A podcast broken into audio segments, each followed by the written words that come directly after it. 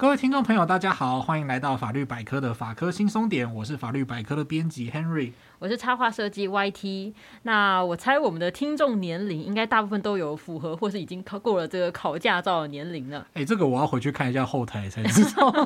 我猜应该有。对啊，虽然我知道好像其实有不少人，虽然有有符合的年龄，但是其实蛮多人是没有考驾照的。嗯，因为其实就我自己就是在台北生活来看，就是。我觉得像台北大众运输就真的蛮方便，就是不然近的地方有 U Bike 啊、哦，这倒是对啊，可以代步。那 Henry 还记得自己是什么时候考驾照的吗？就像汽车、机车那些。其实我跟 YT 其实都是从南部来的嘛，啊、北漂的青年。哎呦，我来，我们算青年了，我们算青年。对，然后其实驾照在我们身上其实就是必备的东西。嗯、当然说真的，我猜各地其实都还是找得到那种资深的无照驾驶者，啊、应该 是，我猜是这样。对，而且我觉得其实应该还有不少人是在满十八就是考驾照。之前就已经都骑车上下学了。哦，对，这是过度年轻的那种，就有分年很极端，年龄有很大的对无照驾驶者，跟年龄很小的无照驾驶者这样。呃，我自己在机车的部分是，呃，上大学的时候我就去考了，嗯，因为那个时候就是要在南部骑机车上学，其实是比较方便的，嗯，所以就哎、欸、觉得说就当时就去考。那我那时候我哥就蛮慷慨的，就是把他的旧机车直接送我。哦，哦，那台旧机车到现在还在骑。哦，真的哦。对，早期的产品真的很厉害，很耐操哎。对对对，然后这中间到底都过了多久，我就不说了，就是为了避免暴露我年龄这样。对，然后汽车的部分是大学毕业的时候才考。嗯，那时候其实我一直被念，就说，哎，那你为什么不当初就是十八岁可以考的时候就一起考一考？嗯嗯。事实是这样的，就是大学期间我家有一段时间是没有车的。哦。那既然没有车的话，就是有一种啊，考了又没有车可以。开就是考了干嘛 这样，然后我就到大学毕业才考。嗯，啊，不过考到驾照之后，刚好家里面就是有再买了一台车，所以那个时候就有车可以练。对。当那时候就是我姐一天到晚都抓我出去练车，严格的教严格的教练。那那我觉得还不错，就是基本上你有在开的话就会记得啊。因为像我那时候就是我爸觉得就说他他说不论家里面有没有车子啊，或是你有没有车子，他认为就是考到，如果万一有一天你需要用的时候，就可以至少有驾照可以用。对。所以那时候我就知道大家好像就是十九吧，就是可能可能就是大学然后放暑假回家去上驾训班考的。嗯。对，而且那时候我考的还是手排车，就但是真的是太久没开，我现在大家已经忘光了吧。对啊，可是说真的，就是有的家训班，它其实就是会给你一些很方便的东西。哦。例如说那个时候我报了是，对我对不起，我非常孬的，就是报了自拍。哦，不会不会，我觉得就现在就常用就好了。对，因为大家都会说啊，你一定要报手牌。可是其实我那个时候就觉得说，现在你要，其实你要买到手牌车还真的不是。对啊，就除非你开跑车吧。对对，跑车现在也出很多自拍。哦，现在有很多自拍哦。对，然后我就去。报了自排，那个时候我就勾了自排车。嗯，结果那些勾手排车的，到了考照那一天，然后驾训班就说：“来，今天大家全部都用自排车考试。”然后就说那个就是什么，跟你的离合器就是对应到这样子。然后我觉得那些手排的应该很傻眼。对啊，对，有的驾训班就是如此随便。他真的很妙哎。好，所以我们就真的可以知道说，就是有时候那个交通乱象。它是一个结构性问题。好，但我自己考机车，因为我像考汽车是就一次过嘛。但我机车的话，我就是哦，我先讲，我是来自就是号称大家好像说是最爱骑机车的城市。我觉得这个要 PK 一下，我觉得我那个才是。好，总之就是那时候我也是就一满年纪，我就马上暑假就去考了。嗯、不过。机车我考了两次，就是那个不知道有没有大家考过，知道前面有个黄金七秒，对，就是直线七秒，对对对，你不能压线那个东西，我就在那地方没有过，然后我后来还回家练习了一下。对，话说其实我那时候骑的摩托车是我家人的那个老旧机车啊，就是那个它老旧到就是你直接吹油门是发不起来的哦，它就是要用脚去踩那个踩发杆。对，知道那个 Henry 知道这种东西哈？踩发杆现在喷射引擎的车比较少，都没有，剩下 Suzuki 有一款就是还有踩发杆。我上次就是车子发不起来，试图想要踩，想说哎，奇怪怎么找不到杆子？对，嗯、对他就是他就是要一边踩那踩发杆，然后就是还要一边吹油门，那个摩托车才能吹起来。就总之，我那时候在家里面，就是家门口练习的时候啊，就。我发动机车的时候，我就是因为要踩踩发杆嘛，就我忘记要立中柱，我就只立了侧柱，对，就一吹油门，我就整个连人带车一起飞出去了。哦天哪！就像喷射火箭一样，咻！人还好吗？对，听起来很不好，摔得很惨，就是膝盖被磨破了这样子。对，然后非常痛，非常痛。反正总之就是大家，但是现在因为也没有摩托车，就踩发杆。对，请大家千万要注意哦，真的真的要小心。哎，其实我现在我那台车就是我刚刚提到那台现在还会动的车，它是有踩发杆的。哦，有哦。那那当然啊，因为他是啊，对，有一段时间的车子，对，哎，那他真的很耐操哎，对，真的真的。哎，那个还记得厂牌吗？嗯。S 开头的国产品牌。好好，我们没有要帮他夜配，只是想说了解一下，这么耐操像 Nokia 一样。S Y M S Y M，赶快来找我们夜配，直接破 梗。不过我刚刚说，就是考驾照之前，为了要练习那个什么黄金七秒就直线七秒，嗯、我常常在我家附近就是巷弄里面来来回回骑机车啊，就。结果后来我才发现说，哎、欸，其实好像现在有一些地方是专门给人家练习考，就是练习机车考照的场所，哎。哦，真的、哦。对啊，因为我就现在发现说，哎、欸，在北部啊，因为他们城市的比较拥挤嘛，好像没有像我们那种巷弄可以来骑车，他们就可能比较需要这些场地。嗯、但是我就想到说，像。你看那时候，如果有人去考驾照的时候，他如果没有别人陪同，那他是不是就要先从家里面自己骑车，然后可能无照驾驶骑去考场，然后再考驾照？而且我在巷弄里练习的时候也是无照的情况，就觉得好像有点微妙哎、欸。对，这是一个悖论，就是、啊、你，你要学会之前得要先，你要为了考驾照先要无照驾驶一下。这好像没有办法。我记得我当时还蛮幸运，刚好我哥有休假，所以就我哥就载我去考场，哦、然后考完之后我再。载我哥回哦，就是拿到你热腾腾的驾照。对对对对对。好好，那听众朋友讲到今天，可能就会觉得说，前面到底都在拿这些五四三的是怎么回事呢？我们今天其实就要来聊主要的法律问题，是关于无照驾驶。嗯，对，我们前面讲了那么多，就是说，哎，一般人拿到驾照，其实大概人人都有一个有趣的故事啦。嗯，就是你多少会对驾照这个东西有回忆，它象征的就是你可以在路上自由奔放的。如果你有交通工，你有交通工具的话，可以自由奔放的活动的一个，算是有点像是成年礼吧。尤其他是十八岁就可以考，对很多人来说算是蛮有象征意义的。好，那但是呢，无照驾驶这件事情它也是会发生的，而且无照驾驶它伴随着呢，也是对于很多人对于无照驾驶这件事情在交通上的定位有点不太呃，有一些误区啦，有一些误区，所以我们今天就来澄清一下。那我们今天要聊的问题，第一个主要就是无照驾驶，它到底会有什么法律责任？嗯，然后第二个就是说，如果你借车给无照的朋友的话，会不会出事？嗯，这个应该也是蛮多人在意的。嗯，第三个呢，就是最重要的，就是说，如果不幸发生交通事故，到底无照驾驶的人是不是就会有比较多的造者？嗯，这个也是呃很多人可能会有一些误会，然后我们今天来跟大家聊聊的部分。对，那首先我就想先知道一下，就是如果今天被抓包无照驾驶，到底是怎么处罚？因为我在想说，汽机车应该会有差别吧？嗯，对，没有错。那首先我们先来讲一下，就是无照驾驶汽机车它本身可能会有什么问题？嗯，对，当然它在那个道路交通管理处罚条例里面，其实大家都叫汽车。嗯，对，就是它的差别就是跟慢车。哦，慢车就是像脚踏车啊之类的。对，好，那首先呢，无照驾驶汽机车的话，它是会被开罚单的，对，罚单这个大家应该都觉得说很简单嘛，嗯、就是都 很可以想象这样。对，那这个东西它其实，在行政法叫做罚锾，嗯、哦，它跟刑事的罚金不太一样，哈啊，行政的话主要就是行政管制的部分，跟刑罚就是你真的做错了什么事情，然后严重到由国家来处罚你的这个概念是不太一样的。嗯、那当然，这个细部的分类就是它其实是一个很法律人的分类啊，不过大家还是要记得，就是罚锾。呃，当然，这有在用路的人应该都对这个初步的差异是比较有了解的。这样，好，那接下来呢，就是这个罚锾的范围呢，目前的法条是说六千到一万二哦，而且他就是会被当场禁止驾驶。哼哦，不是说你无照就是哎来开罚单，然后开完罚单之后赶快骑回家哦，不要在外面 就是拍拍照哦，没有，就是当场禁止驾驶。哦，对。在这个前提之下，我们来看一下无照驾驶会遇到什么样的法则。它会牵涉到的就是《道路交通管理处罚条例》跟啊这个交通法规，真的是我蛮不喜欢的一个领域。好，因为它的法条都很长。好好好，您说名称嘛？对，然后跟它有很多的基准表需要去参考。嗯，我们接下来就要看违反道路交通管理事件统一裁罚基准表。对，我们要从这个基准表呢，对，以下简称基准表，我们就来跟各位听众朋友说明。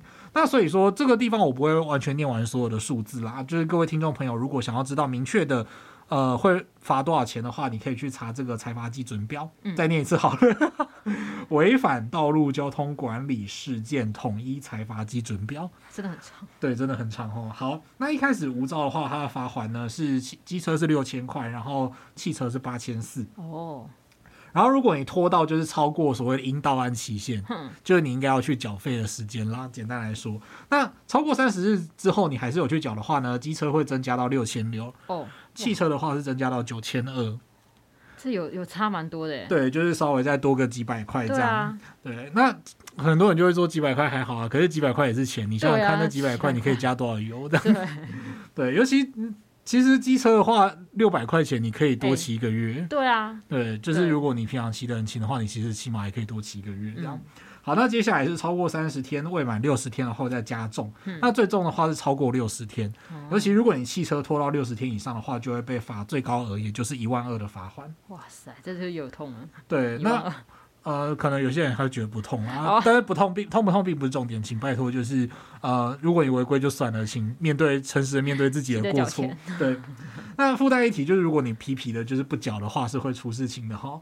就国家还是会想办法来找到你，来向你强制执行这个罚锾的部分。所以请不要心存侥幸，这样。嗯，那哎、欸，那如果就是被抓包了很多次，比如他抓到我一次，然后我还来不及去考，然后又被抓了一次，他会有累犯加重的问题吗？哦，YT 刚刚问到的就是说这种很多次的。累犯，对啊，这边其实要讲一下，就是行政法规上不会特别用累犯这个字啊，哦、在法律的专业名词上，就是说刑事法，嗯，才会用累犯这个概念，嗯、而且它其实本身是一个很有争议，就是大家都期待其实可以把它废掉。啊，这边先不要骂哦，就是可能听众朋友会觉得说，怎么可能累犯就是要加重啊？呃，累犯还有很多的。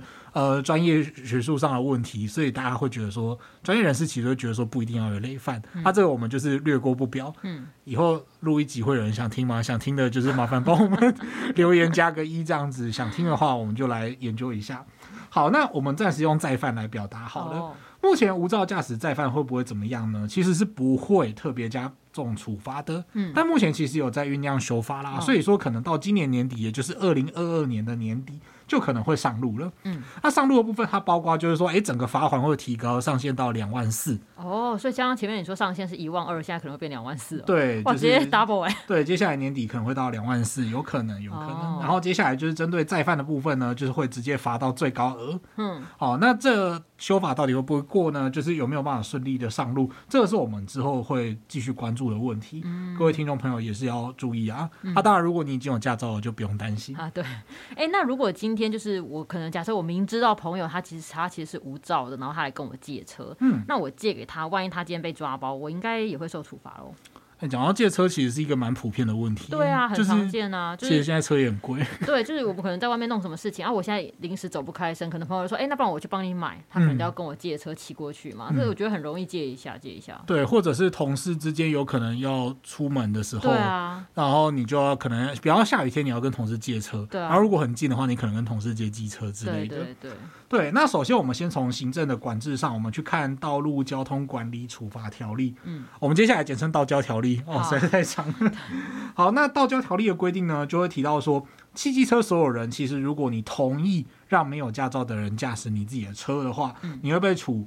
六千到一万两千元的罚款，嗯，然后还会有一次违规记点。哎，等下，违规记点是指那个集满那个几点以后会发生什么效果吗？比如说像什么集满五个好宝宝章换一个糖果这种概念吗？哦，就是小学生嘛，没有错。违规记点的话，就是呃，因为你有驾照嘛，才会有这个违规记点的问题。哦，对，那半年之内，如果你集满了六点违规记点，哦，注意哦，不是八点哦。哦，六点。我觉得不要讲啊，不是啊，已经讲出来什么集八点之类的。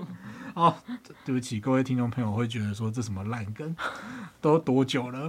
好，那如果你半年之内集满六点的话，你会被吊扣驾照一个月。哦、嗯，对，就是那段时间你就是处于一个暂时没有驾照的状态。嗯嗯。那如果你一年之内被吊扣两次的话，然后你又再一次犯了会被记点的违规事由，嗯、你的驾照就会被吊销。这就是很严重哎。对，这就是蛮难蛮痛苦的事情。对啊。好，那其实道交条例也有规定说，如果你呃允许。这个没有驾照的人驾驶他的车辆的话呢，你本身这件行为就要吊扣驾照三个月。哦，哎，那为什么会有这个规定呢？它其实就是要确保一件事情，就是不要让、嗯、尽可能不要让无照的人就是上路啪啪照这样。嗯，对。那因为就是驾驶技术或者是交通规则这件事情是需要经过考照才可以知道说，哎，你至少有一个基本认识嘛，不至于就是什么都不认识，只认得红绿灯这样。嗯那所以说，这这算是一个保障其他用路人的生命、身体、财产的权利。那所以说，就是要求车主必须要善尽查证的义务。不过讲是这样讲啦，就回到我们一开始前面讲的问题，就是说，如果你的驾照当初是用鸡腿换来的，你造成的祸害基本上跟无照驾驶者是差不多，甚至有可能会更严重的。对啊，因为我也是觉得驾驶技术跟有没有驾照这件事情好像没有直接关系，或者是更进一步的说，有时候就是一个观念问题。啊、对，就是有些人的观念就是怪怪的。对。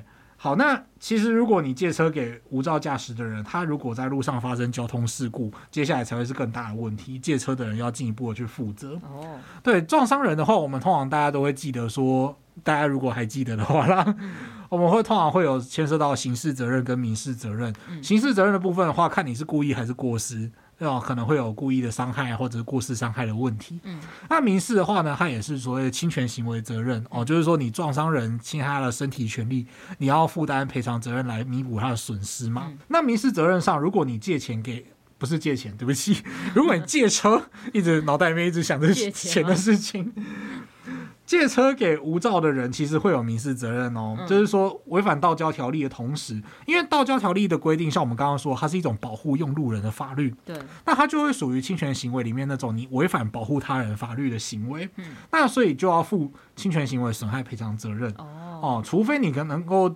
证明说你借车出去的时候，你完全没有过失。比方说，你再三逼问对方的驾照，然后对方弄了一个即可乱真的假驾照给你看，哦，来骗你，对，来骗你，你才有可能去免责。哼哼哼对，那刑事责任的部分呢，它可能相对就好一点，就是说它没有像民事责任那么容易构成。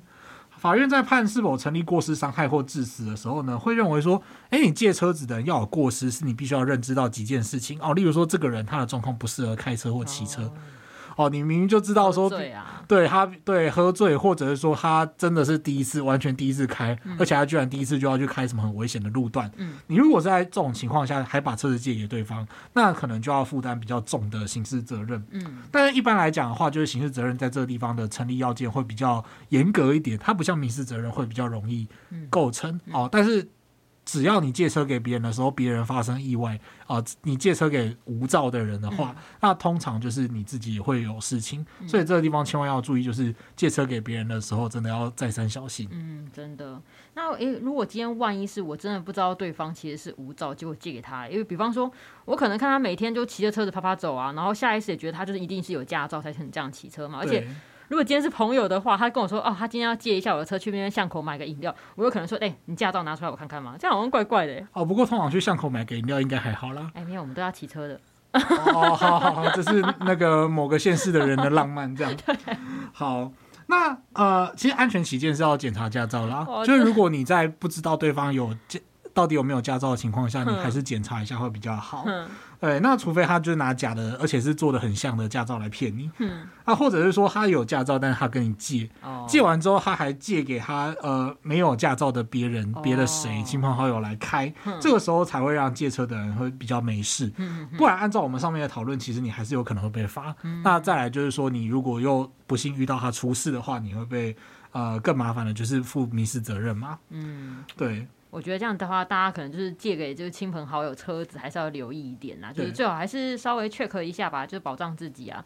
虽然我是觉得说，好像跟朋友说，哎、欸，你驾照拿出来我看看，好像这好像不是很信任人的感觉。哦，对啊，因为他可能口头上跟我说，就是、哦，我有驾照，我拿出来我要检查。啊，一种米给他上来再新固定啦，对，就会变成这样子。嗯，其实我觉得很多人会被抓包无照驾驶啊，应该不少都是跟车祸有关吧？啊，一定的。对啊，因为像我朋友，他之前就是上班的路途有跟人发生擦撞，那当下其实有请警察来，然后事后他有去申请那什么初判表，然后初判表是免费的，就内容会记录一些就是可能警察初步判定的肇事原因啊，但是听说。这个初判表是不具有法律效力啊！哦，这个地方其实要稍微讲一下这个差别，嗯、就是说，哎，其实我们现在算是马上开了另外副本了，哦、不着痕迹的跳到下一个话题。各位听众朋友有没有开始觉得我们越来越越来越进步了呢？好，没有了，开玩笑的。好，那 YT 问到一个很重要的问题是初判表吗？嗯、初判表的全名它叫做。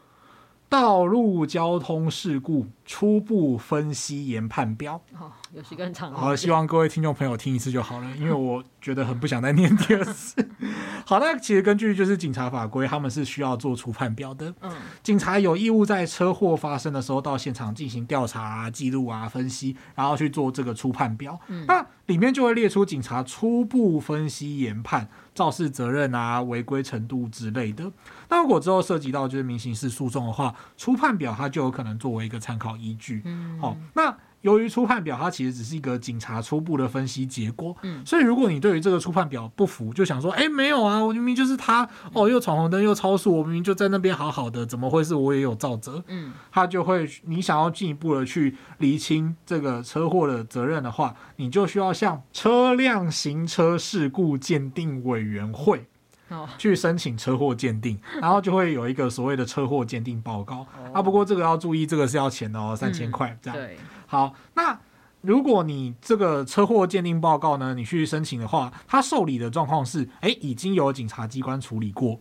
然后再经由车祸的当事人或特定人申请，嗯、这个时候他才会受理。嗯、而且如果就是发生一些状况，例如说他已经进入了法律程序了，哦，哦，例如说检察官调查，法官开始审理了，嗯、这个时候你就不能再去申请了。哦，你就要有这个时候就会由这个法院，例如说法院去嘱托这个委员会去做鉴定报告，哦、其实就会变成这样子。那、或者是你送件的时候，它距离事发时间已经超过六个月，嗯啊，这些情况的话，这个。呃，委员会就不会申受理你的申请。哦，车祸鉴定呢，跟初判表的差别，其实主要就是刚刚 YT 问说有没有法律上的效力。对啊，他其实只是在讲说，其实都有。嗯，但它只是一个可信度的问题。哦，因为如果你是一个或者是两个警察在做的初步的分析，然后跟后续就是比较详细的就是车祸鉴定，对它相对来讲，就是你可能会觉得说，哎，好像那个鉴定会比较可信一点。对，那不过当然，这其实是有点尴尬，因为其实鉴定的时候，它都是一个事后诸葛的状态嘛。嗯、对，所以这个时候，有的人可能还会说觉得说啊，不管啦，就是怎么可能，就是呃，明明我就没有责任，为什么会被判是有造责这样？嗯。但是说真的啦，就是除了车祸当下以外，你真的就是大家后续的检验都是一个事后的角度。嗯。那你也很难去完全从事那个重现那个现场嘛？你说，哎、欸，那来你再来撞一遍，那种事情不可能发生嘛？对，所以说。就是这个地方多少会跟你的认知有点判断上的差别，嗯，是我觉得是一个无可厚非的事情啦，嗯、还是可能大家要接接受这样子，你应该可以，大家应该可以理解，就是那种你不可能再重现一次那种现场的感觉，嗯，好。那其实像是这个车祸鉴定啊，像你刚刚讲的，就是说他如果已经走到了这个，比如说可能检察官介入啦，就不能我自己私人去申请鉴定嘛，对不对？对。那等于就是说，如果大家就记得，如果想要自行去申请鉴定的话，就是事情发生以后，就是尽快去完成这件事情。嗯。就你拿到初判表以后，如果觉得啊这个有问题呀、啊，你就赶快去申请。对，然后像刚刚 Henry 讲的，这个是要收费的。对，然后附带一提就是，对，附带一提就是这个车祸鉴定的话，实务上可能会觉得说啊比较相信、嗯、啊，甚至也有初判表上面写说，请以车祸鉴定报告为主。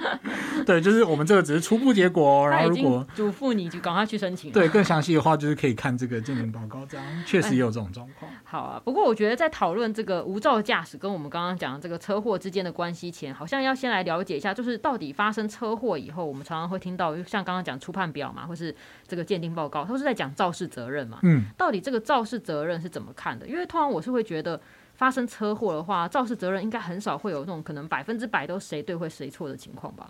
对，这边其实要澄清一下。不过当然，就是我猜，身为驾驶人的听众朋友，其实都很多会蛮清楚的。嗯，呃，真的吗？嗯，我不知道多少会发生一些车祸。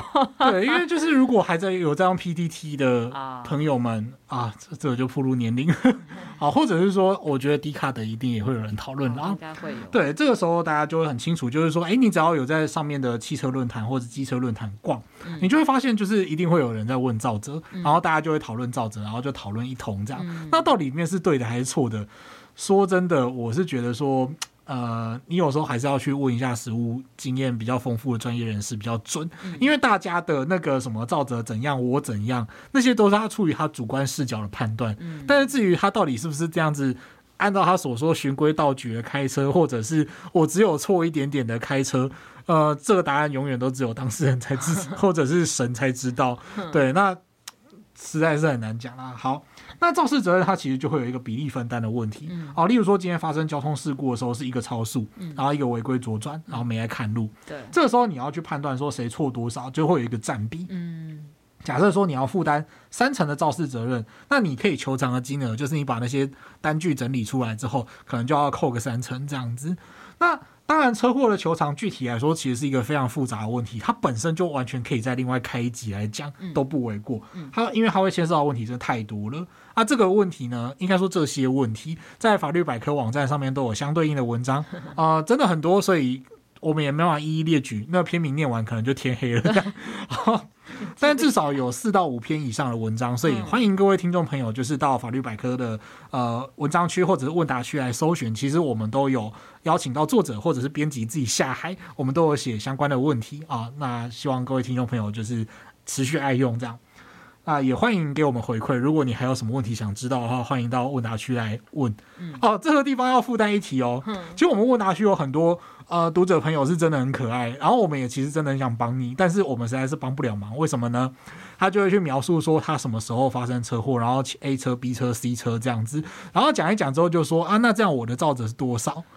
然后我应该可以向对方怎么这样？就是例如说我要赔多少，或者对方应该赔我多少？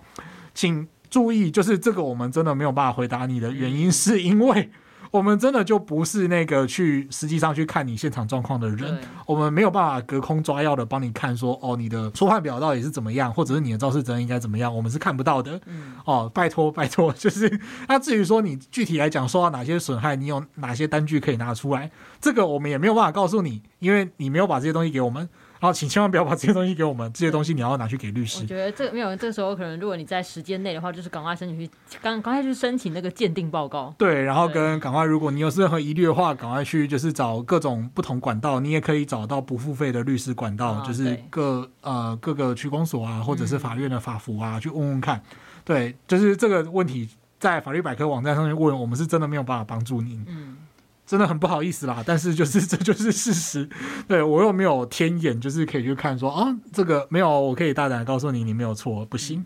好，那再来呢，就是说，呃，他继续我们往下讲的话，就有很多细项嘛，包括说医药费，嗯，然后你不能工作的损失，那例如说你要需要辅具哦，例如轮椅啊、拐杖这些的，然后跟额外的交通费，然后还有就是例如说一些人格精神上的损害赔偿等等。啊，包括还有车辆的损失，而且车辆损失的部分还要算折旧，所以我们到这边就是可以听得出来问题很多，所以我们要算的很细，对，要算的很细，所以我们就先打住、嗯、啊，各位听众不好意思哦，如果你们想要听的话，请再敲完一集这样。好，那再来呢，就是跟大家再次提醒的，就是说造责这件事情还是有比例问题的啦，对。对那其实，其实，在发生车祸的当下，我觉得那个可能那个紧急的情况跟那个担心，常常会让人都焦虑起来。就是严重一点的，可能脑袋一片空白吧。我觉得就是平常多了解一点，就是大概的情况，至少心里面就会有个底。就到时候万一真的发生了这样的事情，你至少可以减缓你的焦虑情况。但是当然还是跟大家提醒说，就是如果万一真的发生车祸的话，还是报警就对了。对，如同我们之前在肇事逃逸的节目里面录的，就是如果你没有报警的话，问题会很多。对对对，因为其实像刚刚我们回到，就是比如说我们回到刚刚讨论的无照的情况嘛，因为发现说好像很多就是无照驾驶的人在发生车祸的当下，很多其实是不敢报警哎，哦，因为会觉得说啊自己可能无照驾驶嘛，可是甚至有的还会抢在肇事者之前讲说，哎，不要报警这样子。哦，那真的是要意识清楚，就是对啊，对啊。因为像我朋友，他就是之前有骑车在路上跟人家发生擦撞嘛，然后他因为无照。然后所以就有跟对方说，哎，你不要报警这样子。然后就是我们可能看哪里有磨损啊，两边赔一下就好了。嗯嗯嗯。但因为对方好像听说也是无照的样子。哦，这样吗？对，所以两个人算目标一致啊，都选择不报警就结束这一回合。这真的是一个呃运气运气的问题。对，但是我他跟我讲以后，我真的听了觉得捏把冷汗呢。我跟他说就是还是要报警啊，而且他当下他人其实有受伤，嗯、我就觉得说你这个车祸归车祸，无照应该是另外一张罚单嘛，就跟车祸肇事责任不一定有关系吧。啊，YT 问到了一个，其实是本集节目几乎可以说是最大的重点。对，到现在才是重点。各位听众朋友可能会想说，那这半小时以来你们都在 干什么？好，这个地方必须要说的是，这的确就是一个很多人会误会的问题哦。嗯、很多人会觉得，哦，好，也没有经过调查，好像不要说很多人，但是真的曾经在网络上看到不少篇讨论，对，对，不少篇的讨论，就会觉得说。应该是这样吧，你无照这些你就不应该出现在路上，嗯、所以你无照的话，任何的那种交通事故，你就要负百分之百的责任。哦、对，那这个其实严格说起来并不是这样的。对，道路交通的行政规则，它是在规定说用路人在交通上的合法性，它试图去确保的是道路交通的秩序。嗯，可是从另外一个方面来讲，就是说，即使你今天有驾照，你还是不能够侵害别人的权利。对啊。不管你今天撞的是一个人形立牌，还是一个变电箱，还是一个人，那这个人他不管是有驾照还是没有驾照，如果你违规了，然后去撞到他，其实我们就要去检讨一下，这是你违规造成的伤害嘛？那所以说，就是如果你自己完全不尊重交通规则，然后不注意路况的话，呃，其实不管你有撞到谁，都还是可能会有问题。所以无照驾驶，它并不当然表示说，只要他在路上发生车祸，他就一定要负担百分之百的责任。例如说，实务上曾经就有一个判决，就是一个无照驾驶人，他真的都有遵守交通规则，他就真的是在那边停红灯。那有一个另外一个，他就是真的违规，但是他有驾照，他撞到人。那法院就其实就讲到说啦，不管这个时候这个有。呃，就是这个没有驾照的人，即使他有驾照，他也没有办法立刻就是赶快逃走或者是怎样，他完全没有办法避免这个状况。所以这跟有没有驾照没有关系，纯粹就是你违规的时候，你那违规的情节过于重大，所以在那个案件里面，法官是不会把无照这件事情直接挂钩到。就是一定有肇责这件事情上面，那事实上这也是一个合理的实务上的看法。嗯、所以说，如果就是呃你违规的话，责任是比较重的，嗯、跟如果是无照，但是他真的没有违规的情况相比的话，嗯、所以重点还是在人啦。嗯，而且其实有在。用路的各位都嘛知道，你在路上那边看到那些就是呼啸而过的，人家很多都还是会有驾照的。哦，对啊，对，或者你看到在那边违违规停车的那些人，搞不好也很多都有驾照，啊、而且就是开的车说不定还很好。啊、对，但是他们都有一个共同点，就是没有公德心，或者是 对，就是事实上就是很多的时候是人的问题。嗯，好，所以重点是真的是两个这个层次就是两个不同的层次。嗯，啊，所以还是要呼吁各位听众朋友。各位作为用路人的话，请千万就是遵守交通规则。嗯、那当然，台湾的道路设计是真的不好，这是另外一个问题啦。嗯、台湾的交通问题是真的一个结构性的问题，所以我们就共勉之，然后希望呃，不管是谁执政，这个交通问题可以慢慢改善。真的希望就是，不然车祸真的蛮多的。好，很多人可能会说，为什么不快快改善呢？对，冰冻三尺，非一日之寒，慢慢改善。对。嗯哎、欸，话说我之前就是想到我看那个一个 YouTuber 的影片，好像维腾吧，嗯、他就是有讲到说他求学的时候跟一个无照骑机车的人发生擦撞，那对方因为无照，所以就有要求他不要报警。就在这个没有报警的情况下，就就衍生了后续一连串超麻烦的事情，那就是变成你原来是可能没有事情的人，然后变成说，哎、欸，反而他要你赔偿，怎样怎样怎样，觉得这蛮有警惕作用的。对啊，就回到我们刚刚讲的，他其实会有肇事逃逸的问题嘛。嗯、我们在那集节目再三夜配，就是请各位听众朋友搭配着一起听，这样。嗯那其实你没有报警的话，问题更多吗？真的，你无照被罚是痛一回事，而且你机车，比方说你机车第一次无照，嗯、好，目前来讲的话，你就是到年底之前你还都是罚六千块。好，那接下来呢，就是说，如果他之后衍生出来的财产跟伤害就是更严重的话，其实你又因为无照心虚没有报警，导致你可能错过一开始去存。放就保全证据的那种黄金时期，嗯、那其实后续就会有非常多的麻烦。这样，嗯、那后来呢，就是呃，或者是你互相伤害的话，你就跟对方互控肇事逃逸，嗯、然后问题会更多。啊、所以说，我是觉得说遇到这种事情的话，还是要报警，嗯、还是要报警。哎、欸，我在收集资料的过程中，我有看到说，好像在某个情况之下，还会把车辆没收，是不是？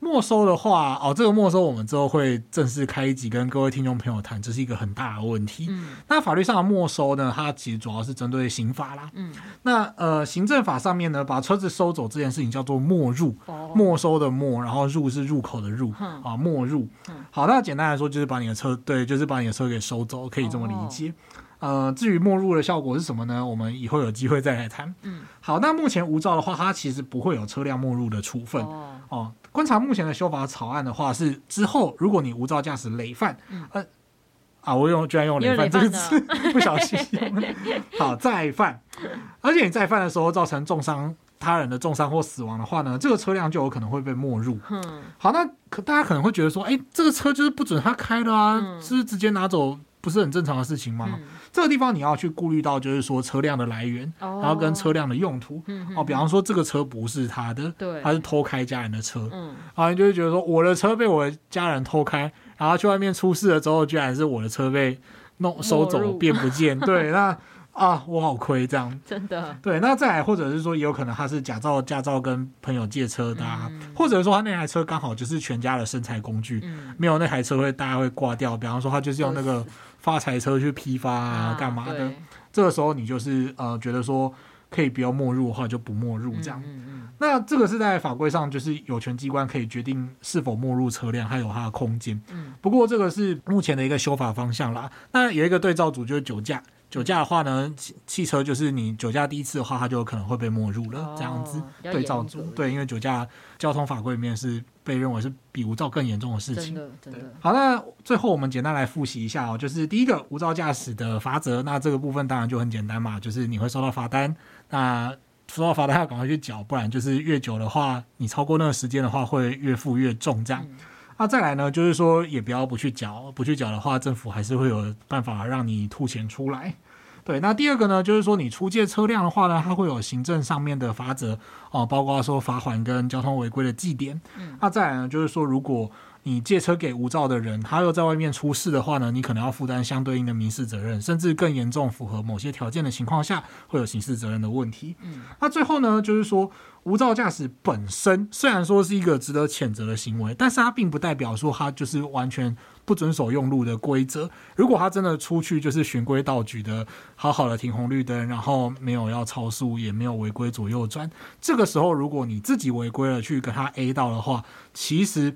呃，反而是违规的人，他的造责会比较重，他要负担相对应比较重的法律责任。嗯，哦，这些都是要注意的。就是有没有跟跟他有没有驾照这件事情不太对，没有关系。对。嗯那聊完这一集呢，其实我们主要的目的就是为了要帮大家就是澄清、厘清这个无照跟肇事责任不一定是绑在一起的。对对，万一你真的不幸发生车祸的话，就是真的是建议大家报警为上，不要因为担心无照所以选择不报警。你想想看，就是如果今天真的是肇事责任，就是主要在对方身上，然后对方应该要赔你车损啊，或是医药费之类的，你因为担心就会想说啊，我无照，所以我不要报警。可能后续乔不拢，说不定还会说，哎、欸，被唬成说，哎、欸，我你不仅拿不到赔偿，还反而要赔偿对方的情况。对啊，对方就会说。哎，你照责百分之百哦，啊、然后你就居然被骗了。哎，我车子有车损哦，付钱哦。对，千万不要，千万不要。对，对，这个才还是要提醒大家说，如果真的没有驾照的话，还是赶快去考一考再上路啦，就是少个担忧的点啊。而且你不现在不考的话，以后可能只会越来越难考。对，好像说越来越难呢。对，那我们这一集就到这边喽。欢迎跟我们分享你考驾照是考了几次啊？对，驾照的 故事这样。嗯，好，那记得订阅我们的频道，并且按五颗星。如果你对于节目有什么建议或是想法，也欢迎留言或是填写回馈单，让我们知道。如果对生活法律有兴趣，或者是有各种疑难杂症的话，欢迎 Google 搜寻法律百科，就可以找到我们。拜拜，拜拜。